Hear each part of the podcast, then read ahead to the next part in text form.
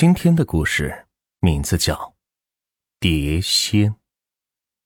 现如今，许多年轻人总是会觉得生活太过平淡而且无聊，所以有时会特意的找一些惊险而又刺激的娱乐来寻求精神上的快感。记得我还在上大学的时候，就有一些招鬼通灵的游戏在学校里特别是流行，像是什么请笔仙。四角游戏、血腥玛丽等等，其中有一个就特别容易招鬼的游戏，就是请碟仙。这请碟仙，据说是由古代的伏击演化而来的，指依附在碟子上的神仙，阴阳不测位之神，所以称为碟仙。都说这碟仙可以预知未来和过去，当有人用碟子做占卜时。请到神后，碟子就会自动的移动，并且回答人提出的问题。然而，事实上，请碟仙是极其危险的，因为在很多时候，人们请到的并非是什么神仙，而是一些没能善终的鬼魂。只是一些胆子特别大，或是偏不信邪的年轻人，总想找机会尝试一下，于是，在休闲的时候。就会有人三三两两的凑到一起，一块玩这个笔仙或者碟仙。不过，对于这些招阴通灵的游戏，我一直都是十分反感的，也劝说过身边的人不要去冒险通灵，以免惹火上身。还好同寝室的几个室友胆子都挺小的，这除了住在我对床的王可，这个王可的外号就叫做王炸天，就是说。他胆子特别大，而且是从不信鬼神。为了证明那些偷灵游戏都是糊弄人的，所以在寝室里是张罗了好几回要玩笔仙，可就是没人敢陪他一起玩，让他很是闹心。于是，在平安夜的那天晚上，他跑到隔壁找人一块玩起了碟仙。只是没想到这一玩，就出了大事了。如今这平安夜对于年轻人来说，简直就是盛大的狂欢节日，尤其到了晚上，更是都跑出去嗨翻了天，非得折腾到后半夜，玩累了才消停下来。我记得那一晚是快两点多钟了，同寝室的几个人才陆陆续续的都回来了。王可回来的时候显得是格外的兴奋，跟我们讲了他刚刚和隔壁张文军他们。一起玩碟仙的事。王可说：“因为之前听说张文军请到过碟仙，所以才特意找他，想要见识见识。结果这玩了大半天，光看那碟子在纸上是来回瞎转悠了。”听王可说，当时张文军问了很多的问题，故弄玄虚，整的是玄玄乎乎的。可到了后来，他越来越怀疑那碟子。根本就是张文军推着才动弹的，所以觉得挺没意思的。后来干脆把碟子一推，玩不下去了。而张文军还一脸紧张的吓唬他说：“这刚刚请来的是水仙儿，好不容易送走了，可是会遭惩罚的。”说到这里，王可立刻是扑哧一笑，还说：“这水仙儿怎么不说是水鬼呢？以为我是吓大的呀？”根本连个鬼影子都没瞅着。总之，听王可一顿吹嘘忽悠，其他人顿时是一脸佩服的，直夸他厉害，胆子够大。这王可也是被捧得美滋滋的。到后来都折腾累了，于是灯一关，大家也就躺下睡了。只是那一晚我睡得特别不踏实，而且总听到耳边似有似无的传来。滴答滴答的水滴声，也不知道是什么时候听到起床的动静时，我迷迷糊糊的半睁开眼睛，看到王可是坐了起来，穿上了拖鞋，一路拖拉拖拉的打开门跑了出去，应该是去上厕所了。我翻了个身接着睡，直到忽然吱呀一声声响传了来，我再次睁开眼睛扭头看了看，正看到王可。一动不动的坐在床边，怎么了？我心说，这王可不躺下睡觉干嘛呢？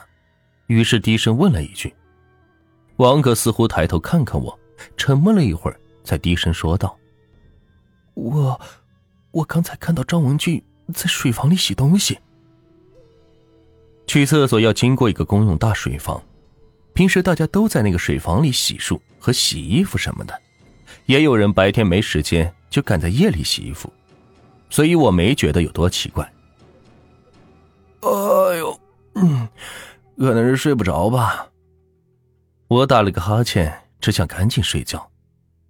我我招呼他一声，也没搭理我，嘴里还一直念叨着：“怎么洗不干净？怎么洗不干净什么的。”我隐约听到王可自言自语的低声嘟囔着：“不会是故意沉稳的吧？不行，我得再去看看去。”随后，他真的起身又走了出去。可过了十多分钟后，突然又扑通扑通的飞快的跑了回来，跳上床之后就再也没有了动静。我被吵得正心烦，心说他可真能折腾呀。翻了个身后，最终还是迷迷糊糊的又睡了过去。不对，也不知道是不是听了王可的话，还是耳边那一声声水滴声的关系，我恍恍惚惚的梦到自己好像是来到了水房门口。而且是看到张文军，果真站在水池边手里头似乎正洗着一团黑乎乎的东西。他背对着我，一边用力的搓洗，一边嘴里不停的小声嘟囔着：“哎怎么洗不干净？怎么洗不干净呢？”奇怪的是，听到我走近的脚步声，他也没什么反应。于是我一只手搭在他的肩膀上。张文静突然身体僵住不动，手上的动作也停了下来，然后他慢慢的转过了头。他脸上什么表情也没有，可是他整个头皮连带着头发已经被整块掀了下去，此刻头顶血肉模糊的，淌下的红红的血水是流了一脸，而更恐怖的是，他手里搓洗着的东西，竟然就是他的头皮。我浑身剧烈一抖，猛地睁开了眼睛，而同时耳边传来了一阵阵惊呼声。此时，外面的天已经亮了。王哥，你怎么了？你病了吗？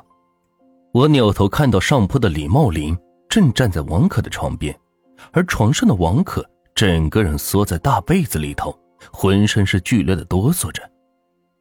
寝室里的其他人也都被吵醒了。纷纷的是坐了起来，都迷迷糊糊的往王可那边看。李茂林回头看看我们，说：“我起来上厕所，回来时才看到他这样。”说着，伸手就要去拽王可蒙在头上的被子。“你哪里不舒服呀？”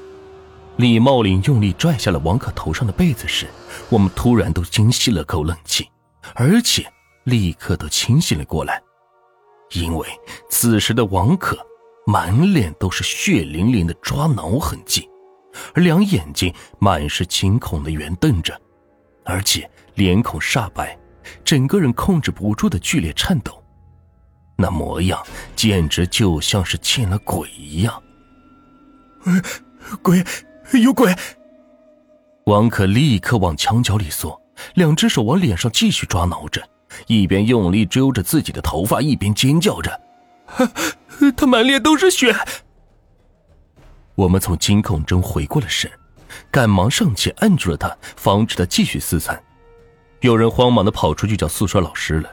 王可挣脱不开我们，只能放声大叫：“ 我看见了，头皮没了，他在洗自己的头皮。”听到王可的话，我的心里顿时咯噔一下。这时，大概是外面的人都听了老王可的叫声。有很多人推门跑了进来，看到王可的模样时，立刻都惊住了，忙询问是出了什么事。当我扭头看到人群里的张文军时，立刻是愣了愣，同时王可似乎也看到了他。虽然此时他好好的站在那里，而且一脸茫然又吃惊的模样，可是王可看到他时，立刻剧烈的挣扎了起来，情绪变得是更加失控，而且一个人竟然甩开了我们三四个人。更想不到的是，他跳到了地上后，直接从四楼的窗口是撞了出去，后来王可被急救车带走了，幸好只是摔断了两根肋骨，并没有什么生命危险。不过他的精神方面是出了很大的问题，听说康复后被家人接走了，学校这一边也早就办理了退学手续。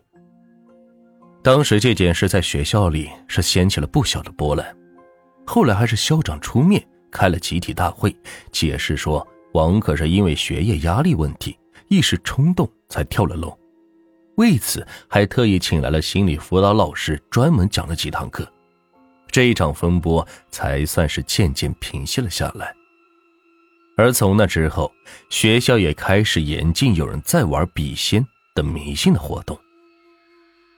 对外说是为了督促结业考试做准备，而其中的真正原因，我想也只有作为当事人的我们最清楚不过了。事后我也曾经想过，那晚王可究竟是遇到了怎样可怕的事情，是否和我梦中所见的情景是一样的？我想，除了他自己，再没有人可以给我一个明确的答案了。不过，唯一肯定的是，当时我们见到张文军，肯定不是他本人。故事讲到这里也就结束了，可我还要再次郑重的提醒各位，不要拿通灵的事作为娱乐消遣，即使不相信，也千万不要亵渎神灵，因为谁也不知道是否会为此付出什么代价，甚至。是生命呢。